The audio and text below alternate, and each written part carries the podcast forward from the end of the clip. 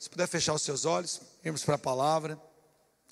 Jesus, obrigado, Senhor. Nós estamos aqui na tua casa, com o nosso coração grato, com o nosso coração alegre, Senhor, por podermos estar aqui nesse lugar onde a tua presença é manifesta, Senhor. Como nós te louvamos, Senhor, pela tua generosidade em sempre se manifestar aqui, Senhor, trazendo a tua palavra sobre nós, Senhor, porque é a tua palavra que vem e nos cura, é a tua palavra que vem e nos transforma, Senhor, e nós não queremos ouvir outra coisa que não seja a tua palavra. Por isso, nessa manhã, mais uma vez, Senhor, eu me apresento diante do Senhor, para que tudo aquilo que seja uma mera percepção humana acerca do teu reino, Senhor, tudo aquilo que seja apenas um entendimento da minha própria mente em relação à tua palavra, Senhor, fique lá embaixo no rodapé, meu Pai, mas que prevaleça, Senhor, aquilo que o Senhor pensa, os seus pensamentos, aquilo que realmente está no seu coração, seja transmitido para o coração dos seus filhos e filhas nesse lugar, dos seus filhos e filhas que estão agora ouvindo essa mensagem pela internet. Senhor, em nome de Jesus, que a mesma unção percebida aqui também invada, Senhor, esses lares, essas casas, e encontre nos nossos corações um terreno arado, para que essa semente caia, germine e prospere, segundo aquilo que ela foi enviada, para a honra e glória do teu santo nome nome. Se você concorda, diga amém. Diga em nome de Jesus. Aleluia. Abre comigo lá em 1 de Reis. 1 de Reis, capítulo 17. Como disse pastor Marlon, eu estou continuando aqui uma série de mensagens. Essa é a mensagem 2. No domingo anterior nós pregamos o primeiro EP da série Burn It Now. Traduzindo aí como queime agora, ou queime isso agora. E o primeiro episódio foi o depois que eu preguei, eu dei o nome, foi o Um contra Todos. E nós entramos um pouquinho na história do profeta Elias com ênfase naquilo que acontece no Monte Carmelo no capítulo 18. Mas hoje eu queria voltar um pouquinho e nós lermos o versículo 7. Nós vamos ler o versículo 7.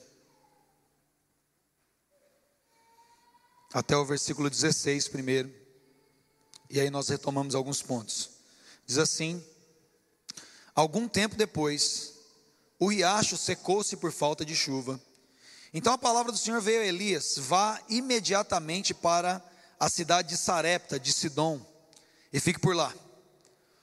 Ordenei a uma viúva daquele lugar que lhe forneça comida. E ele foi. Quando chegou à porta da cidade, encontrou uma viúva que estava colhendo gravetos.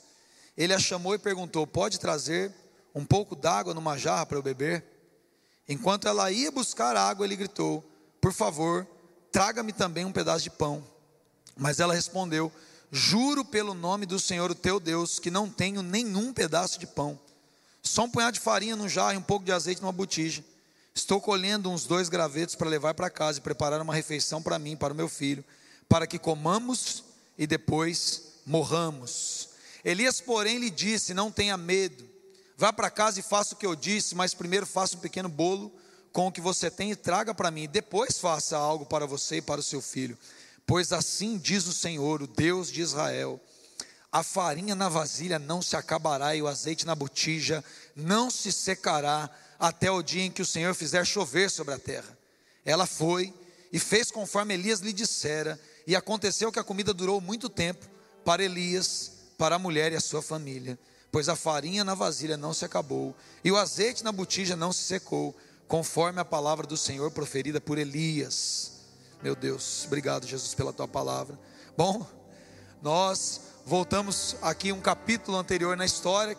Nós podemos dizer que nós voltamos talvez aqui em torno de dois anos, por aí mais ou menos na história em que nós lemos na semana passada, quando Elias então recebe uma palavra de Deus para se apresentar a cá, porque chuva viria da parte do Senhor.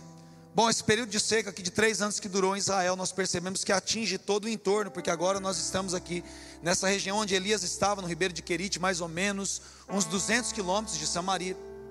E agora essa água do ribeiro também, que está a 200 quilômetros de Samaria, já tinha secado. E Deus dá uma ordem para Elias então se afastar um pouquinho mais adiante, aproximadamente mais uns 15 quilômetros, saindo então da área agora, da região de Israel e avançando para a área de Sidom para onde os fenícios governavam ali. No caso aqui, o sogro de Elias era o rei dessa região. E a gente percebe que a palavra de Deus é muito clara. Quando Deus fala com Elias, Deus diz: vai para essa cidade agora na região de Sidom. Vocês lembram muito de Tiro e Sidom? Jesus cita muito isso, essa região. região ali onde nós temos os Ciro Fenícios, uma região de pessoas que não tinham nada a ver mais com a cultura de Israel, não tinham nada mais a ver com o Deus de Israel. Muitos deles foram viver, inclusive, em Jerusalém na época de Jesus, e a gente tem um episódio bastante curioso, que é quando uma das mulheres dessa região implora Jesus por misericórdia na sua filha, e Jesus diz que o pão não deveria ser tirado dos filhos para dar para os cachorrinhos. E aquela mulher diz: Até os cachorrinhos comem da migalha. É uma mulher dessa região que foi abençoada pelo milagre de Jesus, pelo tamanho da fé dela. Ela disse: Senhor, mas se os cachorrinhos comem da migalha, e Jesus olha para ela e diz: A sua fé é algo impressionante. E ela então teve a sua filha curada. Bom, não é a primeira vez que Deus faz milagres nessa região, e nós percebemos aqui como a vida do profeta Elias foi usada aqui para poder abençoar essa cidade. Eu quero falar muito sobre Sarepta, o nome do episódio hoje. O episódio 2 é exatamente esse episódio, Sarepta. É curioso como Jesus ele cita muito essa cidade num determinado momento, nós já vamos chegar lá, mas eu quero voltar um pouquinho para Samaria, que é de onde Elias vem. Samaria era uma cidade que agora era a capital de um reino novo, e ela começa a se tornar então o ícone ou a referência de toda a idolatria que vem destruir Israel por completo. Nós sabemos que Acabe havia se casado com essa, com essa princesa Jezabel, que era filha de um sacerdote e rei dessa região, que agora nós estamos aqui onde Elias está em Sarepta. Ele governava sobre essa área. E dentre os acordos feitos com Onri, pai de Acabe, e Etibaal, pai de Jezabel, um dos acordos é que quando a sua filha se casasse com Acabe e migrasse para Israel, que era um acordo de expansão de reinados, ela pudesse ter toda a liberdade para levar os deuses fenícios para aquele lugar. Né, o próprio nome do pai dela, que é Etibaal, que é um sacerdote de Baal, era o cara que havia então feito de Jezabel não apenas uma princesa, mas alguém que havia crescido como uma sacerdotisa desses deuses estrangeiros. E quando Acabe então, pelos laços do casamento, faz um acordo com esse povo, todo é, um contexto de idolatria, não apenas uma idolatria que nós tínhamos lido na história de Israel até aquele momento, no tempo do juiz, ou até nos tempos de outros reis, mas uma idolatria descomunal, algo assim que fez com que Israel perdesse as suas características que haviam sido entregadas para eles especificamente por meio de Moisés. Israel havia perdido completamente a sua característica do povo que adora o Deus de Israel. Nesse momento em que Jezabel entra na história de Israel, Israel não começa apenas pecar na sua idolatria dos deuses que eles fabricavam, nos seus bezerros de ouros, na, na importação leve que eles faziam às vezes de alguns povos que se aproximavam, vinha um moabita ali com alguma cultura, eles absorviam. Não, nesse momento agora, Israel estava sendo completamente descaracterizada da sua própria cultura e absorvendo completamente a cultura dos deuses fenícios por causa dessa personagem, Jezabel. Jezabel veio para descaracterizar completamente a história a cultura e a identidade de um povo. A coisa aqui, meus irmãos, chegou num nível de sequidão espiritual tão grande que a única forma que Deus teve para poder tratar com o povo de Israel foi fazendo com que aquela sequidão espiritual, com aquela sequidão de comunhão com Deus se transformasse numa sequidão física em Israel. Quantos estão me entendendo até aqui? Amém, irmãos? Estão me entendendo? Às vezes eu preciso despejar um pouquinho dessas porções culturais, porque nós lemos o texto, é maravilhoso esse texto. Vocês estão achando que eu ia pregar da botija e da, e da farinha aqui. Não é isso que eu quero falar. Eu estou mostrando uma história. Eu não vou entrar nessa pregação, né? Pastor Batista, quando lê o Velho Testamento no primeiro texto, as pessoas dizem já que não vai ser uma boa pregação, né? Que precisa começar pelo Novo Testamento. Não sei se vocês já ouviram isso. Que pregar no Antigo Testamento é só coisa de pentecostal. Aí, como eu sou batista pentecostal, eu uso o texto que eu quiser da Bíblia e Deus fala com a palavra inteira. E glória. Mas eu preciso despejar essa porçãozinha de história em vocês para vocês entenderem o que está acontecendo. Então nós temos aqui um povo que se, aliança, que se aliança com Israel através de uma princesa que também é sacerdotisa de um Deus pagão, de um Deus bastante disseminado nessa cultura. E agora a terra de Israel perde completamente a identidade dela da terra do Deus de Israel, a terra que se chama pelo nome do seu Deus, um povo que é conhecido pelo nome do seu Deus, e começa a absorver completamente a cultura, porque Jezabel, ela não é apenas, é, ela não é apenas uma princesa, alguém articulada, alguém que foi criado do palácio, ela é uma mulher completamente influente, de uma personalidade completamente decisiva. Nós percebemos na história que Acabe se torna praticamente um personagem coadjuvante no seu próprio reinado. Jezabel, ela não começa apenas é, a trazer ali um templo para adorar o seu Deus, mas ela começa a negociar dentro das leis com Acabe, isso está fora da história bíblica, mas quando você estuda a história, em que todos os lugares aonde tivesse qualquer tipo de adoração ao Deus de Israel também pudesse haver a adoração a Baal. E ela começa então a equiparar a posição de Baal à posição de Deus dentro do terreno de Israel. E com o passar do tempo nós percebemos que Deus vai ficando em segundo plano e Baal vai assumindo uma posição. É por isso que quando Elias chega no Monte Carmelo, ele olha para o povo e fala para o povo: vocês precisam me dizer quem é Deus para vocês. É Baal que é Deus para vocês? Ou é Deus que é Deus para vocês? E nós vemos um povo completamente calado, porque na verdade, nesse momento, o povo estava confuso. O povo realmente não sabia mais quem era o Deus da nação. Meu Deus, como isso é perigoso. A coisa havia se misturado tanto, a coisa estava tão equiparada, era tão presente a natureza de Baal dentro de Israel quanto a natureza de próprio Deus, do próprio Deus de Israel, de Jeová, de Yahvé, do Deus do povo de, do, do seu próprio povo, do Deus de Israel, que as pessoas não sabiam mais quem adorar. Olha só o que aconteceu na terra de Israel. Mas é curioso que quando Deus quer sustentar o legado profético de Elias, Deus manda Elias ir para a terra onde tudo começou, da onde a idolatria havia partido. E a palavra de Deus diz que Deus havia mandado Elias ir para Sarepta, onde ele, o Senhor Deus, havia falado com uma viúva para sustentar o profeta. Você prestou atenção no texto quando diz isso? A palavra de Deus diz aqui no verso 7, perdão, no verso 8, diz assim: Vai imediatamente para a cidade de Sarepta e fique por lá. Ordenei a uma viúva daquele lugar que lhe forneça comida. Então nós percebemos aqui que enquanto Israel estava rendida completamente ao espírito de Baal, à idolatria, e havia se tornado um povo completamente descaracterizado, que não tinha mais ouvidos acessíveis à voz de Deus para cuidado com seus próprios profetas, Deus estava fazendo fora da sua terra com que pessoas o buscassem, o encontrassem, o conhecessem e ouvissem a sua voz. Deus estava ordenando uma viúva de Sarepta que sustentasse o legado profético de Elias, aproximadamente por dois anos. É mais ou menos isso que nós acreditamos que aconteceu. Samaria, com o afastamento do culto verdadeiro, irmãos, havia estabelecido seu próprio Deus. A luz do dia estava servindo a Baal, mas nós lemos e ouvimos na semana passada que enquanto Israel sustentava Baal à luz do dia, profetas precisavam ser escondidos na caverna para ter o seu sustento.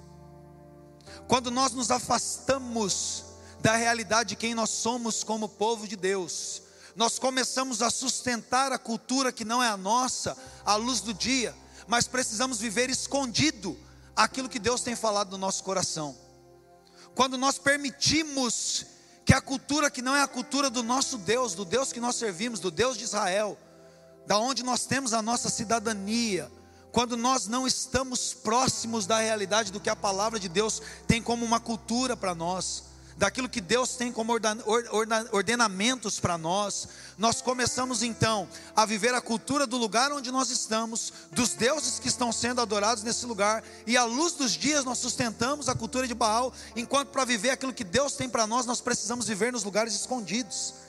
Nós podemos tranquilamente falar das coisas dessa terra, nós podemos tranquilamente viver a cultura dessa terra, mas nós precisamos de maneira muito sutil falar da nossa própria cultura. Quantos estão me entendendo?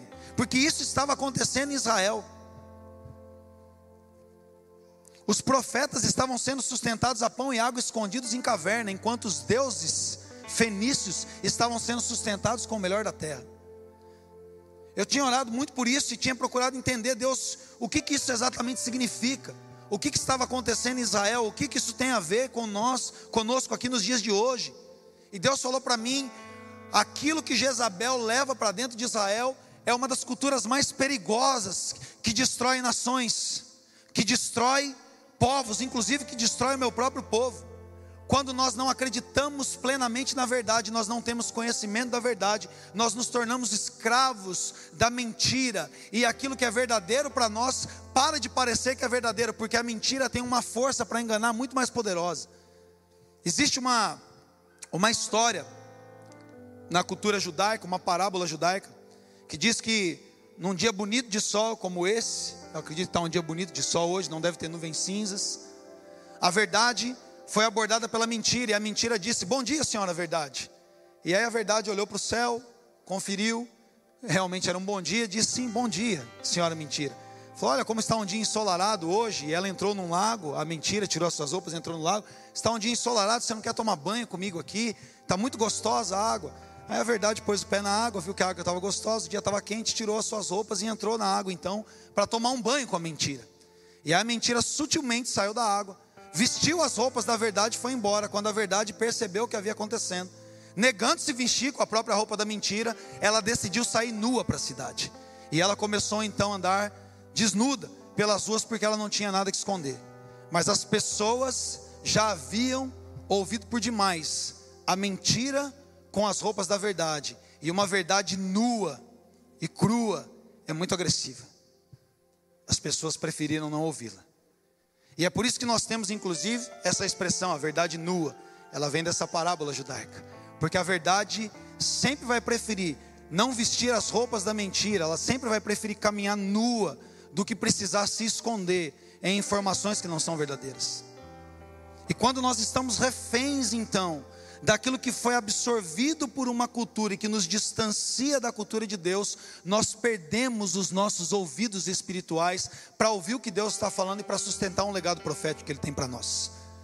E Deus, por sua vez, então, precisa levantar em outros lugares pessoas que não conhecem a sua própria voz, como pessoas que fazem parte do seu povo, pessoas que não conhecem a sua própria cultura, para que o legado profético seja sustentado.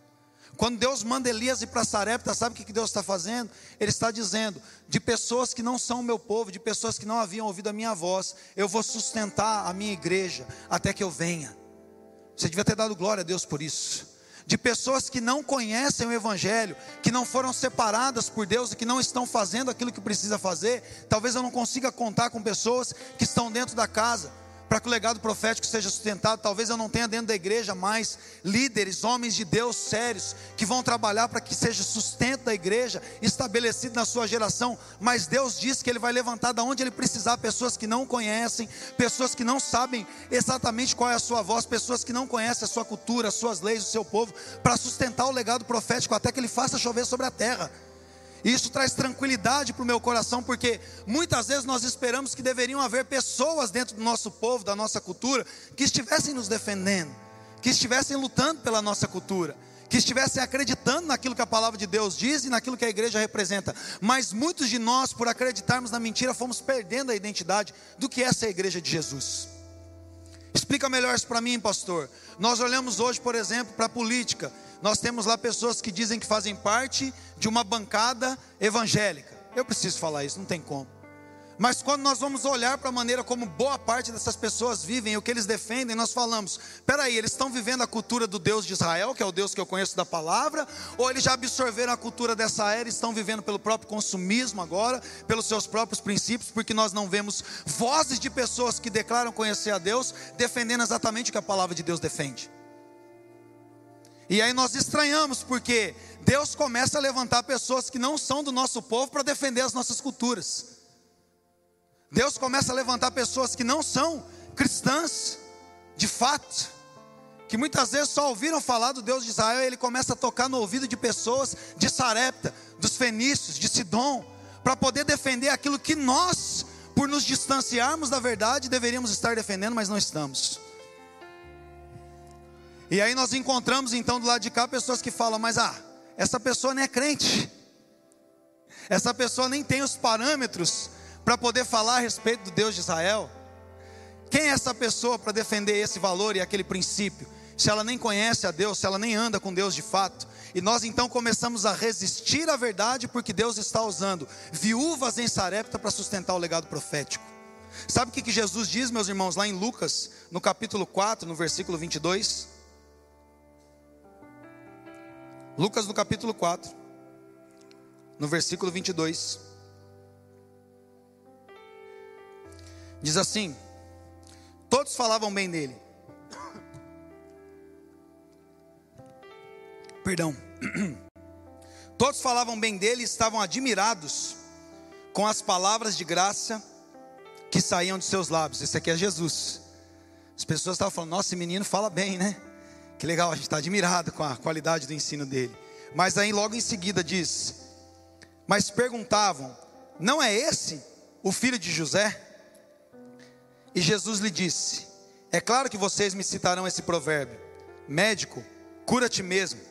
Faz aqui em tua terra o que ouvimos que fizeste em Cafarnaum. Mas continuou ele: Digo a verdade: nenhum profeta é aceito em sua terra. Olha só, Jesus estava dizendo agora para o seu próprio povo, dentro das pessoas que deveriam ser as primeiras a reconhecer que ele era o Cristo, filho de Deus, que ele veio para cumprir as promessas acerca da sua própria pessoa, daquilo que Deus disse que faria pela nação, que levantaria aquele que julgaria as nações, que levantaria aquele que redimiria Israel. Mas as pessoas olham para Jesus e elas falam: pô, esse menino fala até que bem e tal, mas elas não conseguem reconhecê-lo. E Jesus mesmo diz: isso é muito clássico. Jesus está dizendo, é uma coisa comum. Vocês vão me citar um provérbio dizendo para eu fazer aqui, e eu vou dizer outra coisa para vocês. É muito comum um profeta não ser aceito na sua própria terra. É muito comum que as pessoas não ouçam e não deem vazão para aquele que Deus levanta para poder trazer direção para as pessoas que caminham nesse lugar.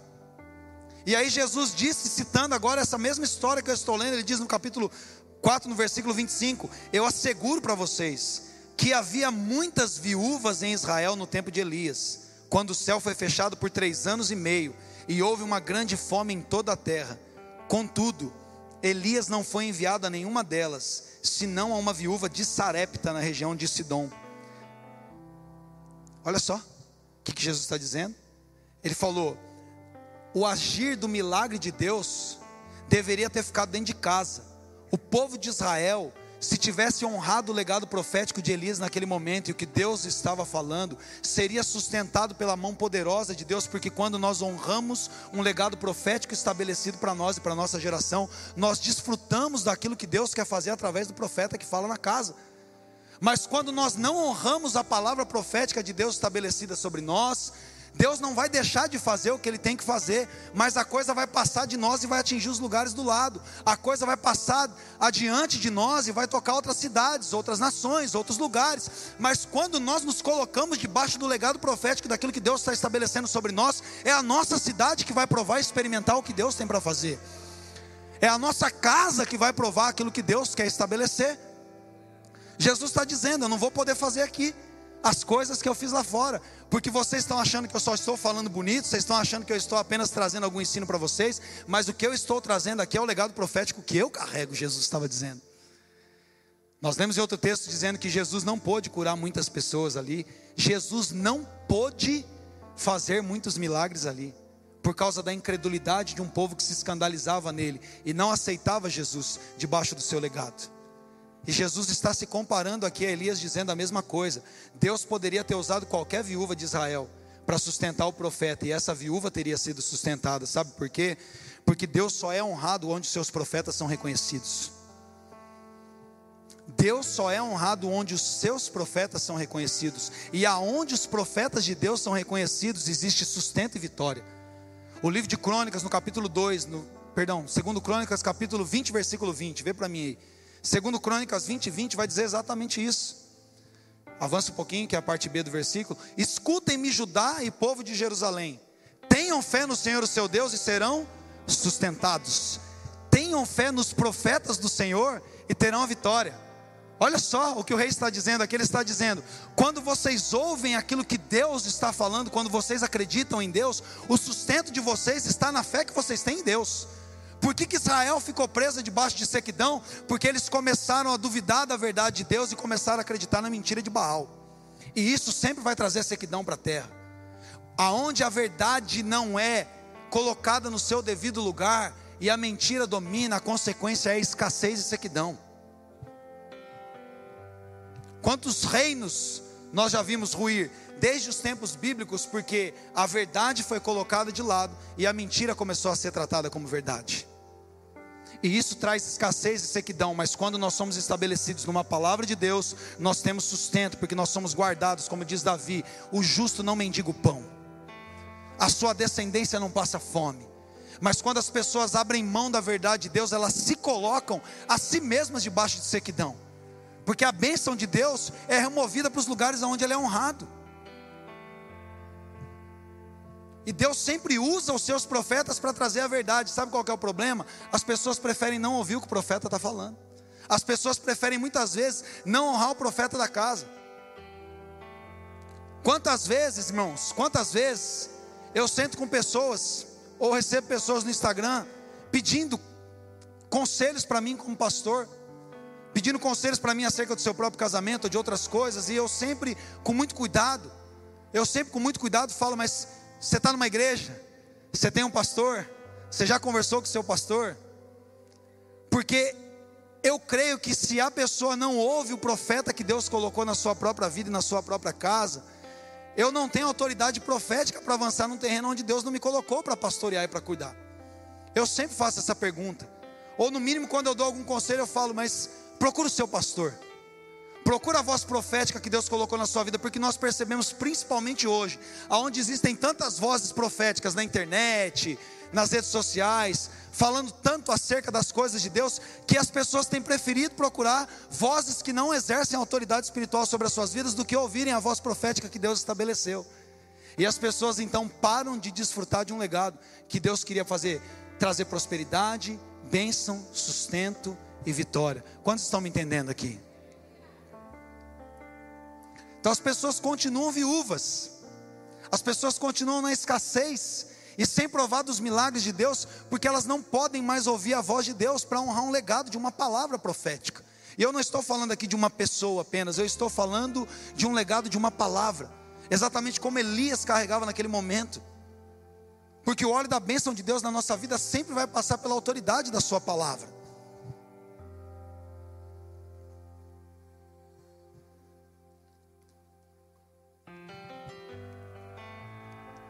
Eu percebo o quanto que Deus quer fazer na nossa geração, meus irmãos. Eu percebo de fato o quanto que Deus quer usar a nossa geração, essa geração presente agora, daqueles que estão já com seus cabelinhos brancos, até aqueles que estão aqui começando a sua caminhada, mas essa geração agora, essa geração dos próximos 10, 20 anos, eu percebo quanto Deus quer usar a nossa geração para um estabelecimento da sua verdade na nossa nação mais uma vez e a partir da nossa nação levar esse legado daquilo que Deus tem feito no Brasil para outras nações, para outros lugares que precisam experimentar a bênção de Deus que está sobre nós, mas eu percebo ao mesmo tempo quanto tantas falsas vozes proféticas têm se levantado e tentado confundir a igreja. E Deus está falando nesse lugar. Deus está conectando corações de pais e filhos nesse lugar, mas nós, como povo de Deus, precisamos abrir mão de tudo aquilo que cheira a sincretismo religioso. Nós precisamos abrir mão de tudo aquilo que são misturas na nossa fé, que tão, não tem nos permitido enxergar exatamente a palavra de Deus como ela é, a única verdade, viva e verdadeira, e que não há espaço mais para as mentiras, e que não há espaço mais para a idolatria dentro da casa de Deus. Não há espaço mais para negociar com outros deuses, com outras verdades que não são verdades de fato. Quando nós não temos um conhecimento claro da palavra do que Deus está falando, nós não sabemos que Deus nós lutamos, por qual Deus nós lutamos, qual verdade nós defendemos. Quando nós não conhecemos a palavra que Deus está falando com a gente, nós temos valores e princípios comprometidos. É por isso que nós vemos tantas discussões e glória a Deus pela época de polarização política, glória a Deus mesmo por essa época em que as coisas ficam alvoroçadas e vêm à tona, porque nós percebemos o quanto o povo de Deus nem conhece de fato quais são os princípios da palavra. Porque as discussões se dão em torno de uma falta de percepção clara do que a palavra de Deus é. Nós começamos a defender o indefensável. E fica tão claro quanto que a igreja de Jesus está perdida dentro da própria igreja. E aí eu fico pensando, é por isso que Deus está levantando gente em Sarepta para sustentar o profeta. É por isso que Deus está levantando gente que não adora Ele para poder sustentar um legado que a igreja deveria sustentar. Como Deus sempre fez. Deus sempre vai levantar a espada de um governo para defender ou para punir. Essa é sempre a minha dúvida: o que vai acontecer, Deus? Qual espada o Senhor quer usar? Porque se precisar usar a espada de Nabucodonosor, o Senhor vai usar a espada de Nabucodonosor para colocar o seu povo de volta de joelho, boca no pó e buscando o Senhor, e glória a Deus por isso. O Senhor nunca vai ser abalado, a igreja nunca vai ser abalada, eu creio nisso totalmente. Mas se o Senhor precisar, precisar usar a espada de Ciro, para mandar que nós voltemos para a nossa terra e reconstruamos os muros de proteção dos nossos princípios e valores e restauremos os lugares de adoração. Glórias ao Senhor por isso, nós estamos debaixo da Sua vontade. A verdade é que Deus ainda não tem encontrado viúvas em Israel. Mas eu percebo quanto Deus nessa manhã está falando conosco, quanto Deus nesses domingos está falando conosco. Se nós reconhecemos o Deus que nós servimos e se Ele vai poder ouvir, perdão, se Ele vai poder falar em ouvidos que vão perceber o direcionamento do Espírito para que um legado profético seja sustentado e a próxima geração seja alcançada.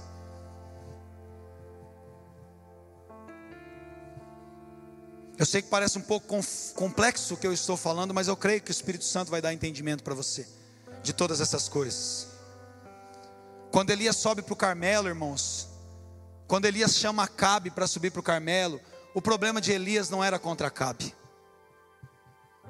Entenda uma coisa: os profetas sempre se aproximam dos reis, porque os reis são estabelecidos para governar o povo.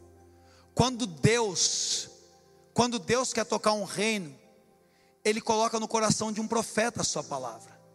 E o profeta fala com o rei, porque é o rei que fala com o povo. Preste atenção nisso. Elias fala com Acabe porque os reis convocam o povo. Essa eu estava conversando na mesa lá com a pastora Gabriela Lopes. E nós estávamos conversando sobre essa palavra, sobre essa mensagem de Elias. E ela falou isso, pastor, tem algo muito profundo nessa mensagem. Que nós estávamos discutindo sobre isso. E ela disse: Imagina se Elias fosse tentar rodear Israel toda para colocar o povo no Carmelo. Quanto tempo ele ia usar para fazer isso? Imagina ele ter que percorrer essa terra toda para poder convocar as autoridades e as autoridades chamarem, mas Acabe já tinha toda uma estrutura logística. Acabe, se ele fizesse uma live naquele momento, tinha milhões de pessoas ouvindo. Acabe, se ele mandasse ali os seus ministros, seus conselheiros, era uma convocação muito rápida.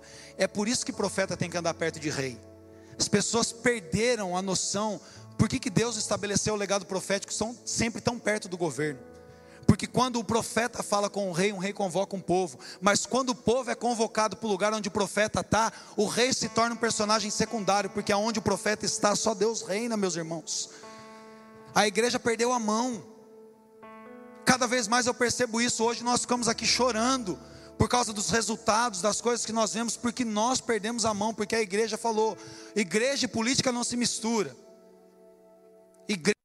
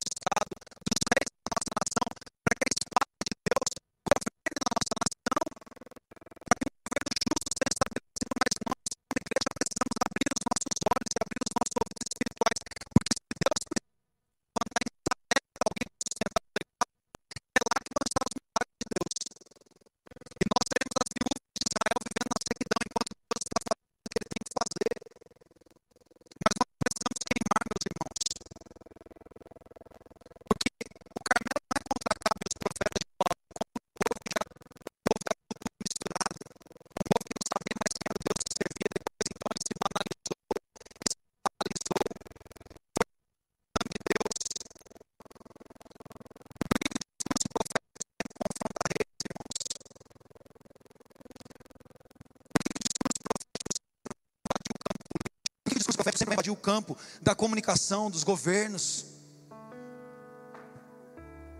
Porque toda libertação para a sua igreja e para o seu povo vem por meio de leis, vem por meio de uma cultura estabelecida. Quando Deus vai levantar o primeiro libertador de Israel, ele chama um legislador. Deus deixa Moisés passar por 40 anos sendo criado no Egito, para aprender a cultura de um povo que governava para aprender a cultura de um povo que legislava, que dominava, que exercia governo, porque depois ele precisa descer e ouvir a voz de Deus e saber como governar um povo, como legislar sobre um povo. Quando Deus quer manter a cultura de Israel, Ele mantém a cultura de Israel por meio de leis, por meio de ordens. É por isso que o ministério profético sempre vai falar com reis, sempre vai falar com aqueles que legislam. Deus tem virado chaves dentro da minha mente, porque muitas vezes eu ficava pensando, não, a gente não pode ficar militando só por isso, porque a gente não precisa de leis que defendam a igreja. Eu tenho ouvido muitos falarem assim, que a defesa da fé apologética não tem a ver com lutar nessas esferas, nesses campos. Mentira de Satanás, a gente acostumou com essas roupas da mentira, com as roupas da verdade vestidas na mentira. E agora, quando a gente ouve a verdade, a gente acha ruim, a gente acha que é palanque.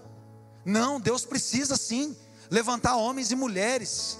Deus precisa sim levantar gente dentro de Israel, viúvas que vão sustentar o legado profético nos palácios de governo da nossa nação. Gente que vai fazer lei sim para defender a igreja, gente que vai fazer lei sim para defender os nossos princípios e os nossos valores. É triste quando nós vemos Deus levantando em Sarepta, quando ele deveria levantar em Israel, gente que defende a igreja. A gente se ofende com as viúvas de Sarepta defendendo a igreja, porque a gente está morrendo de fome dentro de Israel. Quem tem ouvidos para ouvir o que o Espírito está falando, ouça. São os homens de Deus que devem legislar, julgar, governar. Como nós vimos na palavra o tempo todo, nós não estávamos lendo a história de um povo, nós estávamos vendo o padrão de Deus. Como diz em Jeremias, capítulo 6, acho que verso 6: Vão para as encruzilhadas e procurem pelos caminhos antigos. Vão entender quais são os princípios, porque caminhos antigos é Olã, é o padrão da cultura de um povo que Deus queria manter. Deus mantém um povo que governa. Deus mantém um povo que luta pelos seus próprios interesses. Deus mantém um povo que unido sabe quais são os seus valores e princípios e marcham juntos. Quando cada um de nós corre para um lado e disperso, quando cada um ouve uma própria voz, obrigado. Jeremias 6,16. Nós somos destruídos, mas um povo que conhece o seu Deus, como diz Daniel, mas um povo que conhece o seu Deus um povo que sabe qual é a linguagem do seu Deus, se tornará forte e fará proezas. Um povo que ouve a voz do seu Deus e se sujeita ao legado profético, meu irmão, consegue sair de dentro da igreja para a praça e ter voz na praça e falar no coração das pessoas, assim como Elias subiu no Carmelo e falou: Quem é Deus na vida de vocês? Ah, a gente não sabe quem é Deus na nossa vida. Espera aí, eu vou mostrar para vocês quem é Deus na vida de vocês. O Deus que debaixo de um legado profético responde com fogo. Esse é que é Deus. E o povo está esperando gente que conheça a voz profética que fale no seu coração e pare de criar resistência. Tem muita gente que está dentro da casa aqui hoje, ouvindo o pastor com o coração fechado. O legado profético não toca na sua vida, porque se você não honra o profeta, Deus não alcança você. Você precisa abrir seu coração. Você está dentro de uma cultura tentando viver em outra cultura. Você está se limitando a experimentar a bênção de Deus nesse lugar. Se nós fechamos o coração para aquilo que Deus está falando na casa onde Ele nos colocou, o azeite não flui, meu irmão, a farinha não vem. 1 de Reis 17, Elias diz para a viúva: Você vai fazer o que você está falando, mas antes de você comer, antes de você dar comida para o seu filho, você vai honrar um legado profético. Você vai se colocar debaixo de uma palavra. Isso é muito sério. Essa mulher tinha ouvido Deus mesmo porque não tinha mais água. E Deus manda ela sustentar. Quando ele ia chegar na porta da cidade, ele falou: Traz um pouco de água. A mulher foi buscar, meus irmãos, não tinha água mais. Aí Elias grita: Fala, traz um pão também. Ela não tem o pão. Vou dizer para o senhor profeta: Eu só tenho um pouquinho de nada lá em casa. Eu vou fazer uma comida e nós vamos morrer. E Elias diz: Então, se você se coloca debaixo de uma palavra, pode não ter nada que ampare você do lado de fora, mas quando você se coloca debaixo de uma palavra, quando você se coloca debaixo do poder do Deus de Israel, meu irmão, pode estar sem chuva, sem água no riacho, sem azeite na botija, sem farinha dentro de casa, até o dia em que chover, até o dia em que todos poderem, puderem provar da prosperidade de Deus, você não vai mais saber o que é sequidão na sua vida, porque essa é a palavra de Deus sobre nós. Pastor, mas se fulano ganhar a inflação, não sei o que. Se você se colocou debaixo de uma palavra profética, se você está debaixo de um legado profético, se você confia no Deus de Israel, se você vive por essa palavra, meu irmão, pode não chover sobre a terra, pode aumentar o desemprego, pode inflacionar, pode acontecer o diabo que for, não vai faltar a farinha, não vai faltar o azeite, não vai fazer faltar o sustento para você. Meu Deus, isso é poderoso demais. Mas isso só acontece com quem se coloca debaixo da palavra profética. Coloque-se em pé em nome de Jesus. Preste atenção, nós precisamos falar, meus irmãos. Você precisa começar a abrir a sua boca e falar sim. Omissão custa caro. Omissão custa muito caro. A palavra é. Não existe nada mais poderoso que a palavra. Meu Deus, preste atenção. Talvez seja o mais importante que eu vou falar aqui. Não existe nada mais poderoso do que a palavra. É a palavra que mobiliza pessoas. É o discurso, é a palavra. Não estou nem falando a palavra de Deus agora, eu estou falando do poder da palavra. A palavra atrai ouvidos. Quando existe alguém falando, alguém articulando, alguém discursando, alguém palestrando, e aquela pessoa é boa naquilo que ela está falando, ela, ela para a gente. Quando estão me entendendo? É assim? Eu não estou falando da palavra de Deus, estou falando da palavra. Existe poder na palavra, porque as palavras mobilizam. Mas dentre todas as palavras, a única palavra que pode gerar vida é a palavra profética, é a palavra que sai da boca de Deus. Porque a palavra que sai da boca de Deus é uma palavra que gera vida. Ela não apenas mobiliza, mas ela gera vida, porque ela é a palavra de Deus. E Deus colocou as suas palavras na nossa boca, e é por isso que o espírito de Jezabel tenta censurar o poder da palavra.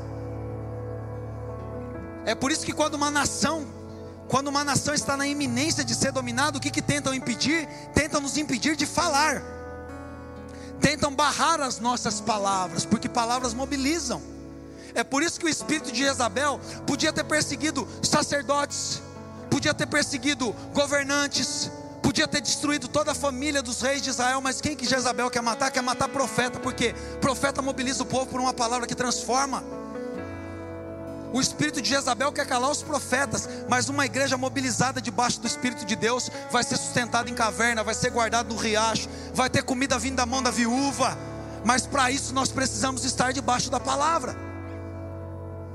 Meu Deus, o espírito de Jezabel tenta calar os profetas, tenta censurar o poder das nossas palavras, mas nós não seremos refém do silêncio que Jezabel quer nos impor, nós como igreja, gente que tem sido intimidada aqui, meu Deus, em nome de Jesus, gente que não tem conseguido falar, gente que não tem conseguido se posicionar, vai experimentar essa unção do poder do profeta Elias, vai experimentar esse espírito, esse poder de Elias, e vai ter ousadia para falar palavras que vão tirar as pessoas da escassez de Baal, das mentiras dos fenícios, para aquilo que Deus está falando, e as pessoas dirão através da sua vida: só o Senhor é Deus, só o Senhor é Deus.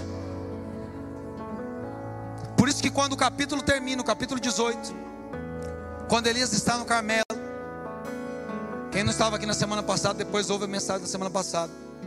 Por isso que quando Elias vê o fogo de Deus descer e consumir o sacrifício, ele toma a sua própria espada, com a espada profética, meu Deus, sustentando nas nossas mãos a espada do Espírito que é a palavra de Deus.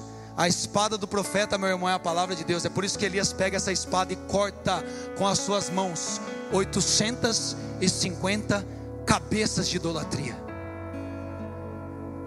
Sabe por quê? Porque quando o fogo de Deus desce, quando o nosso sacrifício é aceito, nós precisamos aniquilar todo mal, todo resquício de idolatria dentro da igreja, dentro dos nossos corações. Porque o fogo de Deus gera vida, aceita o sacrifício, mas o fogo de Deus gera morte no mesmo lugar. O fogo de Deus, aonde existe idolatria, gera morte. Então, quando o fogo de Deus desce na igreja, meus irmãos, nós como igreja, precisamos remover todos os altares de Baal dentro dos nossos corações, tudo aquilo que nos afasta da palavra de Deus, tudo aquilo que nos prende a um espírito de consumismo, que talvez seja um dos piores espíritos que atuam hoje. Espírito de consumismo, espírito que colocam pessoas em dívidas, em miséria, as pessoas que querem viver num padrão que não podem, que querem ter coisas que não são para elas, que as amarram em inveja, insatisfação, ingratidão, idolatria. Todos os espíritos de maledicência Porque a maledicência é uma raiz da mentira, porque as pessoas não podem olhar uns nos olhos das outras e dizerem a verdade, então elas dizem pelos cantos, elas falam mal umas das outras.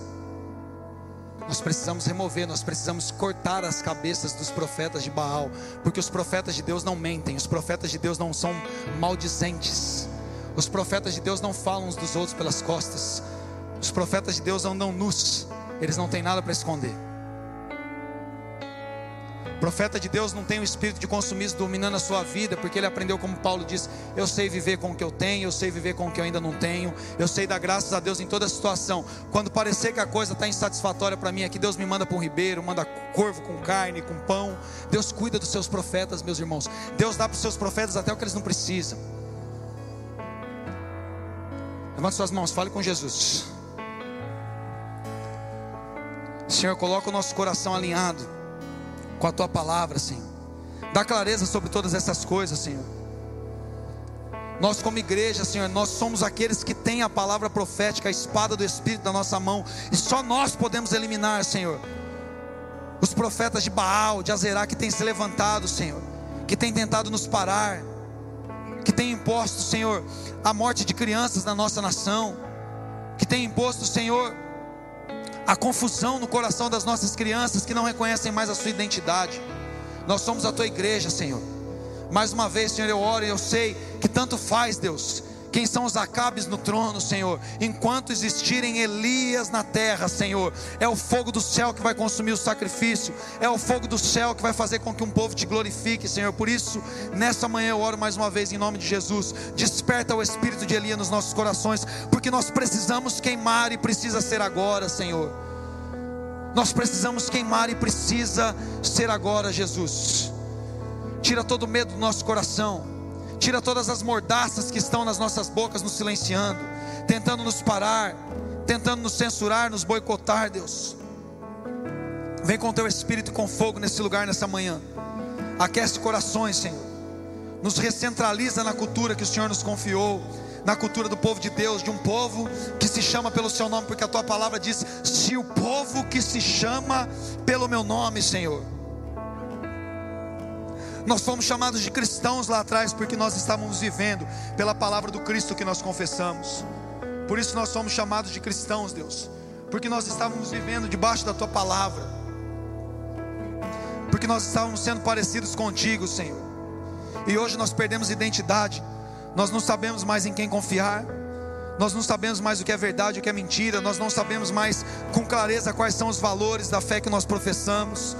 Nós temos uma geração que diz que te adora, Senhor, mas vive como se não te conhecesse, mas trabalha nos seus empregos como não te conhecesse, Deus. Mas nessa manhã, que um povo reconheça que só o Senhor é Deus.